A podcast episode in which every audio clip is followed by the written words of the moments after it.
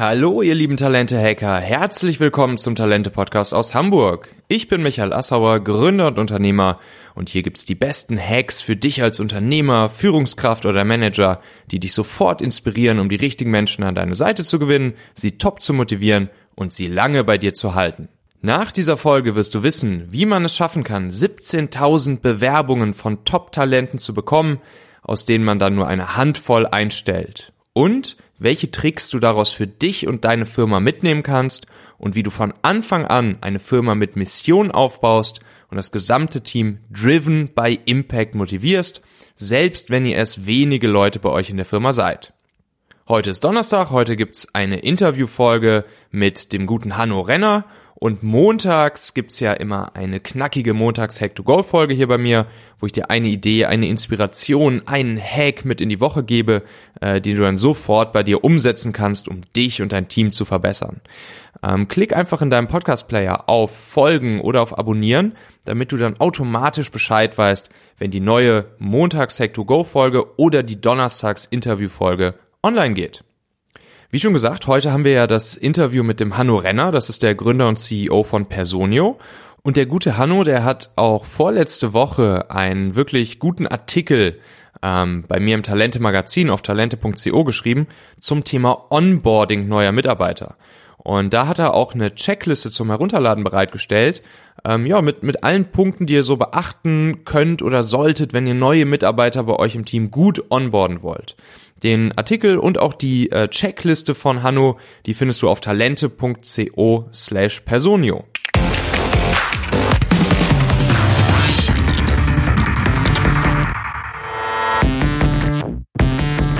So, heute haben wir wieder eine Interviewfolge und ähm, ich freue mich sehr darüber, den Hanno heute zu Gast zu haben. Hanno Renner. Hanno ist Mitgründer und CEO von Personio. Ähm, hallo, Hanno, herzlich willkommen im Talente-Podcast. Schön, dass du da bist. Ähm, erzähl uns doch vielleicht mal ein ganz kleines bisschen über dich und sag uns mal eine Sache, auf die du ganz besonders stolz bist. Hallo Michael, freut mich hier sein zu können. Ja, ich bin Hanno, Mitgründer und Geschäftsführer von Personio, wie gerade schon vor, vorhergesagt. Ähm, habe äh, mit Personio ein Startup gegründet hier in München, direkt aus dem Studium raus. Also habe keine lange berufliche Laufbahn vorher, sondern äh, eigentlich direkt nach, ähm, nach meinem Master oder während meinem Masterstudium angefangen, Personio zu gründen. Hab, ähm, haben damit eine ganzheitliche HR-Management- und Recruiting-Lösung für kleine mittelständische Unternehmen aufgebaut. Das heißt, ein Unsere Software hilft äh, Unternehmen zwischen 10 und 2000 Mitarbeitern dabei, den ganzen Mitarbeiterlebenszyklus zu digitalisieren, ihre Mitarbeiter zu walten, Urlaubsanfragen und solche Dinge zu machen, aber auch das Recruiting oder Dinge wie die Payroll zu automatisieren und ihnen dabei einerseits wertvolle Zeit zu sparen, gleichzeitig aber auch bei wichtigen Sachen wie Onboarding zu unterstützen und mit Reporting Insights zu generieren.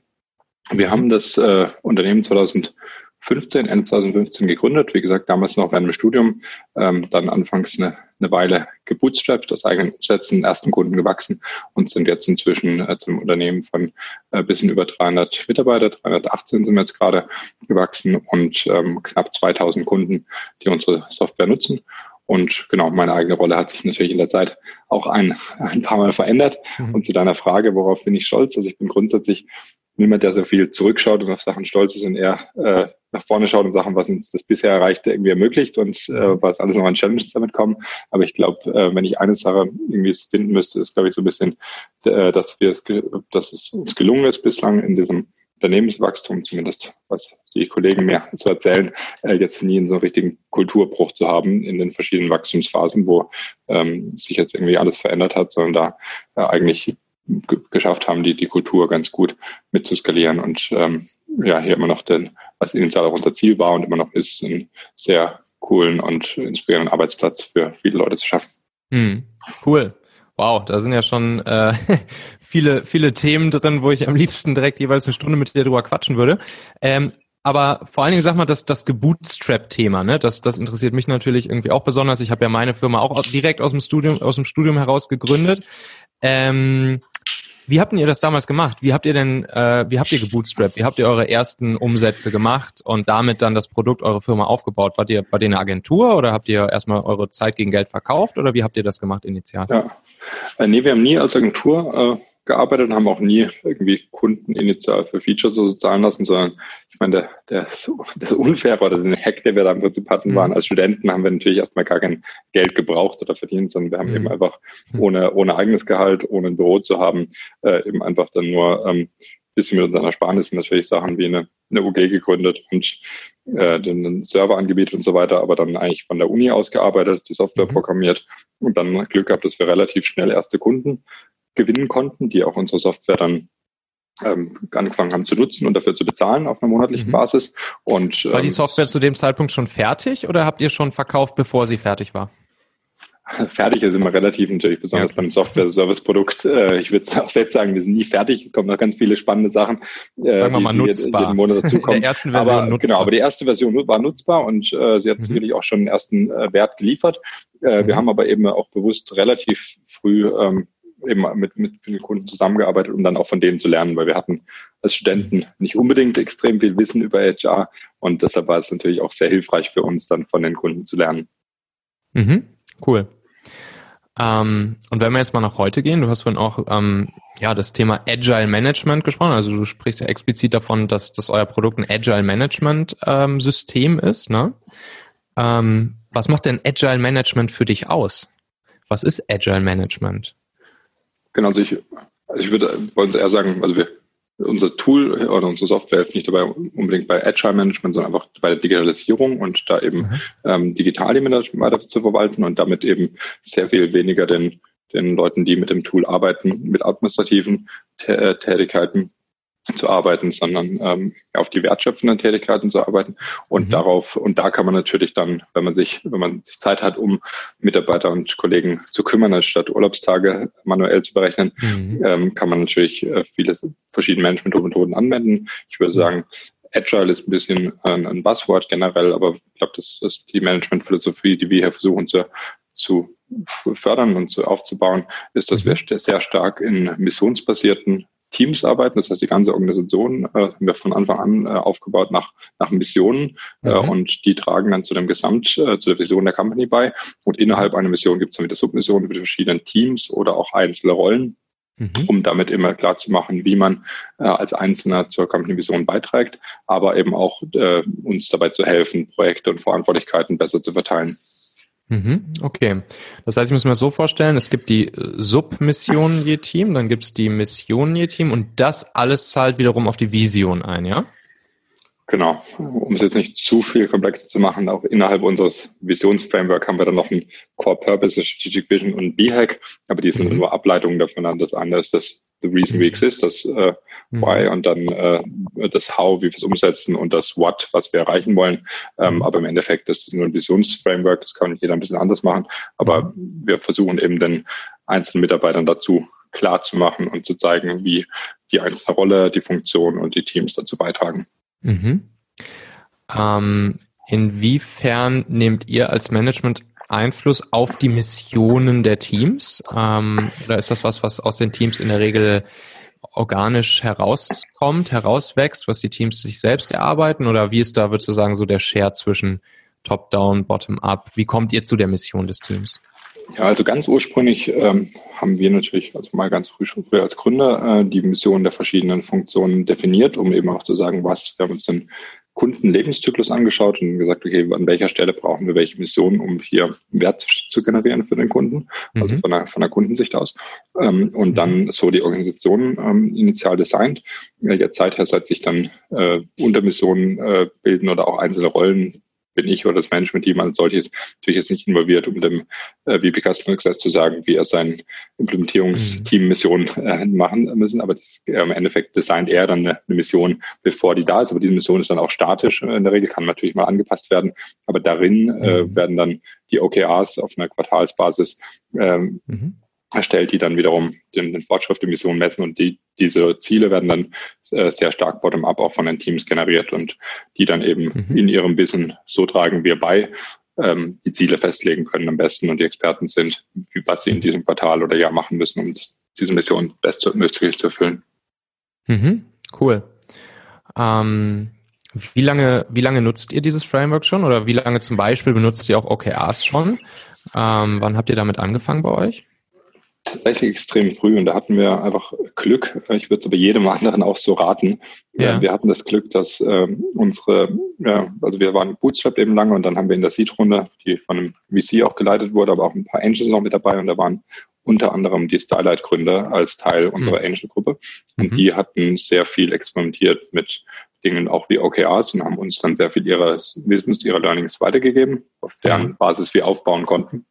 Und deshalb haben wir sehr früh schon Sachen gemacht, die man vielleicht typischerweise erst später macht, wenn man in die Probleme läuft, weil man es mhm. nicht hat. Mhm. Und äh, wir haben im Prinzip mit OKRs, aber auch dieser missionsbasierten Organisationsform mhm. angefangen, als wir sieben Leute waren. Und wow. während das anfangs vielleicht ein bisschen komisch klingt äh, und auch so ist, dann irgendwie bei unserem Weekly All-Team-Meeting, äh, wenn mehr Leute an der Bühne stehen, die OKRs präsentieren, als zu denen, denen sie präsentiert werden äh, und es sich ein bisschen künstlich anfühlt, hat es mhm. uns tatsächlich wahnsinnig geholfen, dass wir ein, ein Modell hatten, das mitwachsen konnte und dass wir nie, und das höre ich jetzt von vielen Leuten, die eben dann mit 80, 100 oder 200 Leuten auf die Probleme stoßen, weil sie es nicht haben und uns ja. dann fragen, wie kann ich denn jetzt das einführen? Und dann habe ich einen Change Management Prozess und ich muss denen alles erklären.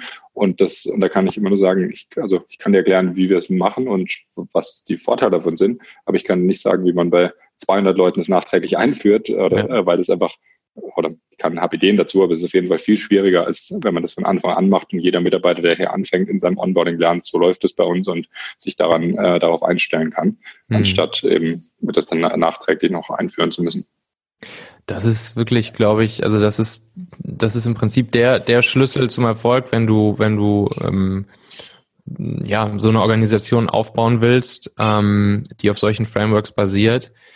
Äh, klar, wenn du das von Anfang an mit den ersten zwei Leuten direkt so machst, dann ist es halt skalierbar, ne? Dann, dann wächst das mit, wie du sagst. Und du, und die Leute haben organisch von Anfang an immer das Verständnis dafür, wie es funktioniert und was der Sinn der Sache ist. Und du fängst halt nicht später mit 100, 200 Leuten an und versuchst das da irgendwie reinzudrücken in die Organisation, weil dann hast du ja wirklich so einen ziemlichen Kulturbruch, von dem du am Anfang gesprochen hast. Ne? Ganz genau. Und ich glaube, ein auch wichtiger Aspekt dazu ist, äh, dass man äh, auch wir nicht, wir sowieso nicht, wir sind so sehr grün da reingegangen, aber ich denke mhm. auch für die meisten führe ich nicht OKRs in einem Quartal ein und dann funktioniert es und läuft super, mhm. sondern ich muss als Organisation erst lernen und auch das für mich adaptieren. Wir machen auch äh, OKRs anders als die Starlight-Gründer das damals gemacht haben. Haben von denen das gelernt und äh, dann für uns weiter adaptiert und hier ist und immer noch jetzt wohl wachsen, wo es natürlich andere Ziele hat. Wir haben aufgesplittet. Irgendwann haben wir was eingeführt, was wir OKR fair nennen, dass wir einmal im Quartal quasi eine interne Messe haben, wo die Teams die OKRs vorstellen. Das sind alles Sachen, die haben ah, wir mit der cool. Zeit erst entwickelt und gelernt. Und äh, das, das kann man eben nicht einfach auf Status Quo einfügen, sondern jedes Quartal merken wir wieder, machen wir auch ein OKR-Review, finden raus, was war schlechtes Mal und versuchen dann wiederum auch das Framework und die Art, wie wir OKRs nutzen, zu verbessern. Mhm. Und ähm, ich glaube, das ist einfach extrem nötig, da erstens eine Weile zu brauchen, um ein funktionierendes Modell zu haben, aber dann auch darauf immer weiter zu iterieren und immer das weiter zu verbessern. Mhm. Bei der OKA Fair ist das dann so, dass jedes Team seine Ergebnisse vorstellt ähm, den anderen oder wie muss ich mir das vorstellen? Die OKR Fair ist tatsächlich ähm, am Ende eines Quartals, äh, also bevor dem Ende, um die mhm. OKRs fürs nächste Quartal vorzustellen. Ah, okay. Das heißt, da geht es eher darum, ja. äh, dass wir also erst kurze Präsentationen haben, wo der Überblick gegeben wird für jedes, für jedes Department. Inzwischen haben wir natürlich für Department OKRs dann eher eine Aggregation der unterliegenden OKRs. Und dann gibt's aber für jedes Team äh, eben in unserer Lounge einen großen Stand, wo oder jedes Team hat einen einzelnen Stand, wo mhm. dann die Leute danach mit Bier und Snacks irgendwie durchlaufen können, mhm. sich dann informieren, was wird denn gebaut und was macht das Finance-Team nächstes Quartal und so weiter. Mhm. Und sich da dann über die OKRs austauschen können und darüber lernen, was die anderen Teams arbeiten. Weil ein großer Aspekt von OKRs ist ja auch die, also für uns zumindest die Transparenz im ja. Unternehmen zu schaffen. Woran ja. arbeiten die einzelnen Teams? Ja, auf jeden Fall. Wie lange geht ein OKR-Zyklus bei euch? Also unsere äh, Company OKRs laufen immer ein Jahr lang. Mhm. Ähm, die definieren wir für ein Jahr und dann die Quartal und die Team und Departments OKRs laufen quartalsweise. Mhm. Ähm, und genau deshalb haben wir dann einmal im Quartal die OKR Fair, wo die neuen mhm. vorgestellt werden fürs neue Quartal und ein OKR Review, wo wir die alten die Ergebnisse vorstellen. Und dann wird natürlich jeden Freitag auch im All-Team ein Update gegeben, wo wir stehen. Ja. Und musstet ihr schon mal unterbrechen? Also ich meine, normalerweise ist natürlich der OKR-Zyklus heilig und die OKRs, die man sich gegeben hat. Und äh, als, als Management sollte man tunlichst vermeiden, die irgendwie auf dem Weg irgendwie wieder anzupassen oder zu brechen oder sonst irgendwas. Aber muss, musstet ihr das schon mal machen, weil es irgendwelche Ge Gegebenheiten gab, die euch dazu gezwungen haben? Ja, absolut. Also absolut. Ich würde auch gar nicht sagen, dass es so heilig sein muss. Natürlich mhm. sind die OKRs sehr wichtig, muss man die ernst nehmen. Mhm. Unsere Company OKRs, äh, nee, stimmt gar nicht. Selbst unsere Company OKRs haben wir schon mal nicht die kompletten angepasst, aber zum mhm. Beispiel hatten wir dieses Jahr in den Company OKRs ähm, ein Ziel drin, äh, was, was die Internationalisierung angeht, weil wir jetzt auch in mhm. andere Länder gegangen sind und äh, da hatten wir einfach an, mit anderen Annahmen geplant, dass wir schon früher die Country Manager heiren können und so weiter. Ja. Und dann haben wir irgendwann vor der Company auch offen angesprochen, hier, da haben wir uns verschätzt und da müssen wir nochmal die umändern und haben dann mhm. dementsprechend die angepasst. Ähm, und dementsprechend ist es OKR-Framework für mich auch gar nicht ein Tool, das muss starr sein, das darf ich nie anfassen. Auch im Quartal ja. äh, darf man das total ändern. Das Wichtige ist, dass man es dann bewusst macht und damit wiederum diese Transparenz und Kommunikation schafft, indem man sagt, äh, wir haben jetzt hier was Neues gelernt und deshalb passen wir die Ziele an. Okay. Sowohl inhaltlich als auch von den Zahlen. Ja, spannend. Mhm, verstehe. So, also lass mal ein bisschen in das Talente-Thema reingehen. Äh, gute Leute für deine Firma finden.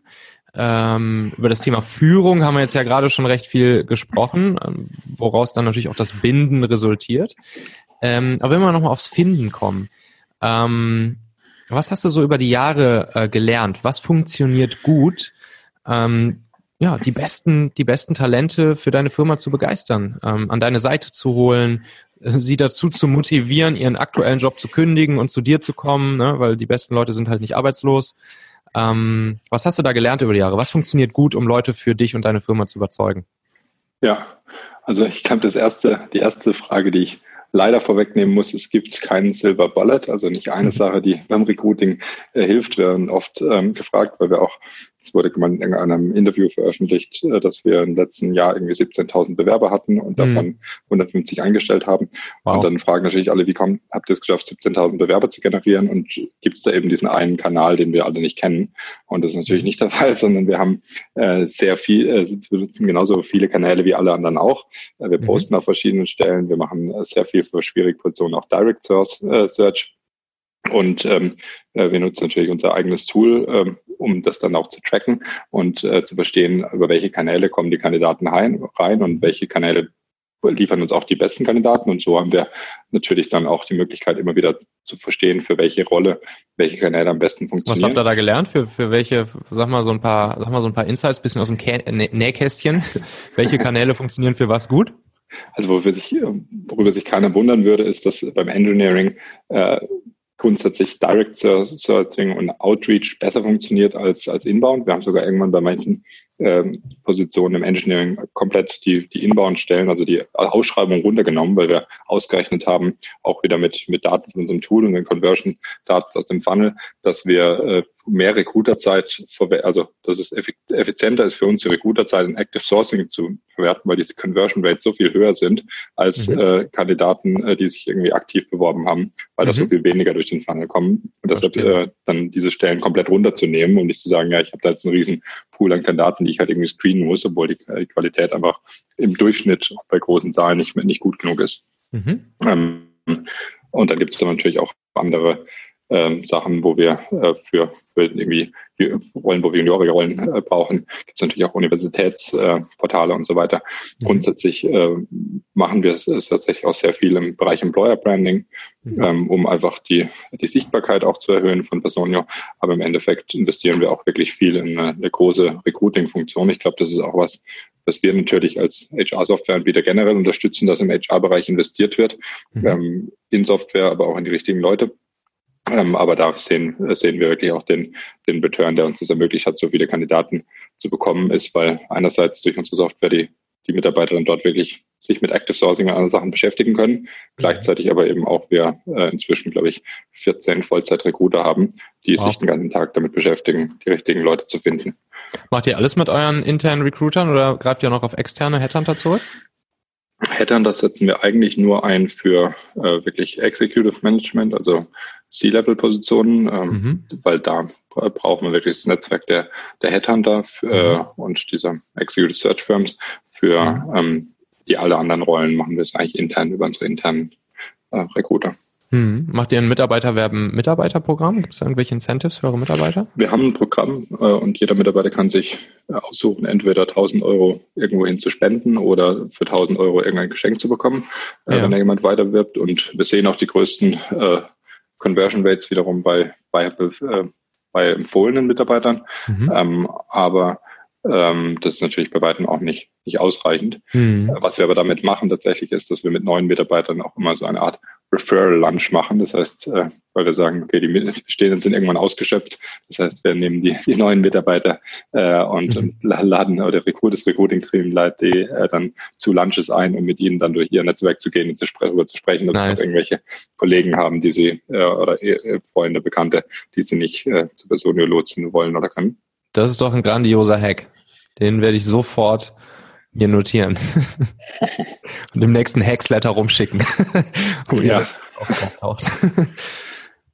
aber sonst der wichtigste, aber ich meine, der wichtigste Teil ist natürlich, das waren jetzt nur die Kanäle, wie man viele Bewerber bekommt oder irgendwie die aufbaut. Dann ist natürlich der Bewerbungsprozess äh, extrem wichtig, da sehr schnell zu sein. Äh, auch mhm. da hilft natürlich irgendwie, äh, ich will jetzt nicht zu viel drauf rumreiten, aber mit einem Tool das irgendwie gut zu, zu strukturieren und ähm, da den Überblick zu behalten und äh, eben, dass da keine Kandidaten zu lange auf eine Antwort warten, weil sie dann mhm. Guten irgendwo anders ein Angebot nehmen, mhm. aber eben auch ähm, genug Leute mit in den Bewerbungsprozess involvieren. Also auch wenn wir sehr schnell sein wollen, ähm, haben wir einen fünfstufigen Bewerbungsprozess, äh, wo eben sehr viele Leute mit involviert sind und das, äh, wo jeder, der im Prozess involviert ist, ein Vetorecht hat, ja. äh, um damit eben auch die Kandidaten gut auszufiltern. Kannst du die fünf Stufen relativ easy runterbrechen? Einmal so eins, zwei, drei, vier, fünf? Ja klar, wir haben erst das Teamlead-Interview von, ja. äh, Entschuldigung, das äh, Recruiter-Interview, wo der Recruiter das äh, telefonisch vorinterviewt, mhm. dann das Teamlead-Interview, äh, wo eben der zukünftige Supervisor mit dieser Person spricht, mit der, mit dem Kandidaten oder Kandidatin. Mhm. Und danach gibt es ein Peer-Interview, wo zukünftige Kollegen mit dem, mit dem Kandidaten oder Kandidatin sprechen. Dann ein äh, Values-Interview, wo eine Person, die überhaupt gar nichts mit dieser Rolle zu tun hat, das heißt, für eine Sales-Rolle könnte es jemand aus dem Engineering sein äh, ja. oder umgekehrt, mhm. äh, diese Person interviewt, um wirklich zu schauen, passt sie zu unseren Werten und Operating Principles. Mhm. Ähm, aber, aber die Person hat keinen Druck, dass die Stelle besetzt wird. Mhm. Und danach gibt es noch ein Founder-Interviews, äh, wo entweder einer meiner Mitgründer oder ich äh, mhm. oder auch Jonas, der äh, unser erster Mitarbeiter war, ähm, dafür ähm, ja im Prinzip diese, diese letzte Stufe nochmal ja. den generellen Check macht. Grandios. Das heißt, alle eure 318 Mitarbeiter hat einer von euch Gründern vorher persönlich kennengelernt. Genau, bis vor, einem halben, bis vor einem halben Jahr sogar waren es immer zwei im Founder-Interview. Mhm. Äh, und bei wichtigen Positionen ist es auch immer noch so, aber ähm, für alle anderen gibt es mindestens einen von uns. Ja, ja. nice. Ähm, was denkst du, was ist der, ja, was, was ist der wichtigste Faktor beim Binden der Leute? So, warum bleiben die Leute äh, bei euch, wenn sie mal da sind? Ähm, was, was, was hält die Leute bei euch? Was, was motiviert sie? Was treibt sie an? Warum haben sie Bock, ähm, mit dir, mit euch, ähm, mit dem Team von Personio weiter zu wachsen und das Baby nach vorne zu bringen? Ja, also ich glaube, das ist bei jedem Unternehmen natürlich anders. Wir mhm. selber ähm, haben den Wert Driven by Impact, äh, das Operating Principle, was uns sehr wichtig ist. Und das ist, denke ich, auch, was die meisten Leute, wenn wir sie richtig ausgesucht haben, äh, auch bei uns motiviert, dass sie wirklich Interesse haben, einen Impact zu haben und zu merken, wie sie zu einem Unternehmenserfolg und einem starken Wachstum beitragen. Mhm. Und das versuchen wir natürlich zum einen durch diese OKRs und äh, Missionen und so weiter zu, zu zeigen und offen zu legen, wie die Leute diesen mhm. Impact haben, gleichzeitig aber eben auch ähm, die, Trans äh, die, die äh, Ownership den Leuten zu geben, dass sie entsprechend die Möglichkeit haben, ähm, wirklich Verantwortung zu übernehmen, äh, Themen voranzutreiben und wir eben auch, wenn wir Ziele setzen, immer Output-driven Ziele setzen. Das heißt, mhm. äh, was ist das Ziel, was wir erreichen wollen und nicht, wie wollen wir es erreichen, was ist der Input, den die Person machen muss, mhm. damit man eben da auch den Leuten Flexibilität und Ownership geben kann, wie sie, äh, wie sie das erreichen kann. Ja. Cool. Hanno, zum Schluss noch eine Buchempfehlung von dir. Muss nicht Business sein, kann Business sein, kann alles sein. Irgendein Buch, wo du sagen wirst, jo, das sollten unsere Hörer und Leser auf jeden Fall mal äh, zwischen die Finger kriegen und äh, lesen. Hast du da irgendwas? Ja, also ein Buch, das schon vor einiger Zeit gelesen ist, aber sicherlich eins meiner Lieblingsbücher ist, ist der The Hard Thing About Hard Things von Ben Horowitz. Mhm. Ähm, ich finde es deshalb so gut, weil es ein Buch ist, das äh, nicht über so ist alles super und genau so machen und das ist cool, äh, sondern über Sachen spricht, die man nicht gut machen kann, mhm. ähm, aber wie man sie weniger scheiße macht. Und mhm. das finde ich einen ziemlich äh, ehrlichen Ansatz und ja, äh, hat mir sehr gut gefallen und auch ziemlich viele Insights rausbekommen. Super, verlinke ich drunter. Wie kann man dich, wie kann man euch kontaktieren, wenn man euch äh, entweder wegen eures Produktes kontaktieren will oder ähm, schauen will, was es bei euch so für offene Stellen gibt? Ähm, wo finde ich ja, euch? Also mich findet man auf LinkedIn, wobei ich ehrlicherweise da äh, nicht so responsive bin, weil da sehr viele Nachrichten natürlich mal reinkommen mhm. und ich mhm. das nicht immer über, ganz alles überblicke. Ähm, aber uns findet man äh, unter www.personio.de. Da gibt es auch kostenlose Testversionen der Software, kann sich da äh, kontaktieren. Unsere Stellen sind natürlich da verlinkt, wo wir, glaube ich, aktuell 85 offene Stellen haben. Und ähm, da ja, gibt es sowohl in Software viele offene Stellen und einige andere Informationen über unser Produkt oder auch äh, auf unserem Blog viele Informationen zu OKRs, wie wir die anwenden und so weiter. Mhm. Cool. Du hast auch einen coolen Artikel geschrieben auf talente.co bei mir im Talente-Magazin. Da geht es ums Thema Onboarding. Da kann man sich so eine Checkliste runterladen, ähm, äh, wo man abchecken kann, wie man gutes, professionelles Onboarding machen kann. Sehr cool. Ähm, ja, Tausend Dank. Hanno Renner, Mitgründer CEO von Personio, hat Spaß gemacht. Äh, da waren super viele wertvolle Sachen dabei. Und äh, vielen Dank, Hanno. Vielen Dank, Michael. So, zum Schluss habe ich noch ein kleines Geschenk für dich. Und zwar zusammen mit meinem Partner, äh, dem Startup Desk Cloud. Äh, Desk Cloud ist das, ja, so das Urban Sports Club für Coworking Spaces. Also ähm, du hast die Desk Cloud App auf dem Handy, du willst äh, spontan in irgendeinen Coworking Space gehen, entweder bei dir in der Stadt, bei dir irgendwie um die Ecke, äh, oder du willst mal einen anderen Coworking Space ausprobieren, oder du bist auf Dienstreise, willst irgendwo in Ruhe arbeiten können, oder du willst mal mit deinem Team einen Offsite machen, mal ähm, Tapetenwechsel, mal andere Leute kennenlernen, mal einen etwas kreativeren anderen Raum anstatt euer normales Office nutzen. Äh, und dann ist die Desk Cloud App genau das Richtige. Also du installierst sie dir, äh, du checkst dich beim Coworking Space deiner Wahl ein und kannst dann da den Tag verbringen. Ganz flexibel. Und das Gute ist, wenn du den Gutscheincode Talente 6 benutzt, während du dich bei der Desk Cloud App anmeldest, dann kannst du sogar ganze sechs Mal komplett for free äh, in einem Coworking Space deiner Wahl bei dir in der Stadt oder in der Stadt, wo du dich gerade befindest, einchecken. Ähm, also sechs Tage kostenlos im Coworking Space arbeiten. Da gehst du einfach am besten über den Link talente.co slash deskcloud, meldest dich bei Deskcloud an und gibst dabei den Gutscheincode Talente6 ein. Für wen in deinem bekannten Kollegen oder Freundeskreis könnte dieser Podcast hier, mein Talente-Podcast, spannend oder wertvoll sein? Du kannst ganz einfach den Link talente.co slash podcast benutzen, um ihn zum Beispiel einfach in einer WhatsApp-Message an Kollegen, Freunde, Bekannte weiterzuempfehlen. Ich bin sicher, damit wirst du eine große Unterstützung für jemanden sein. Und denk dran, falls noch nicht geschehen, jetzt einfach fix auf Abonnieren oder Folgen in deiner Podcast-App oder in Spotify klicken und dann hören wir uns wieder am Montag mit einer frischen Montags-Hack-to-Go-Folge. Ich freue mich. Bis dann, dein Michael. Ciao.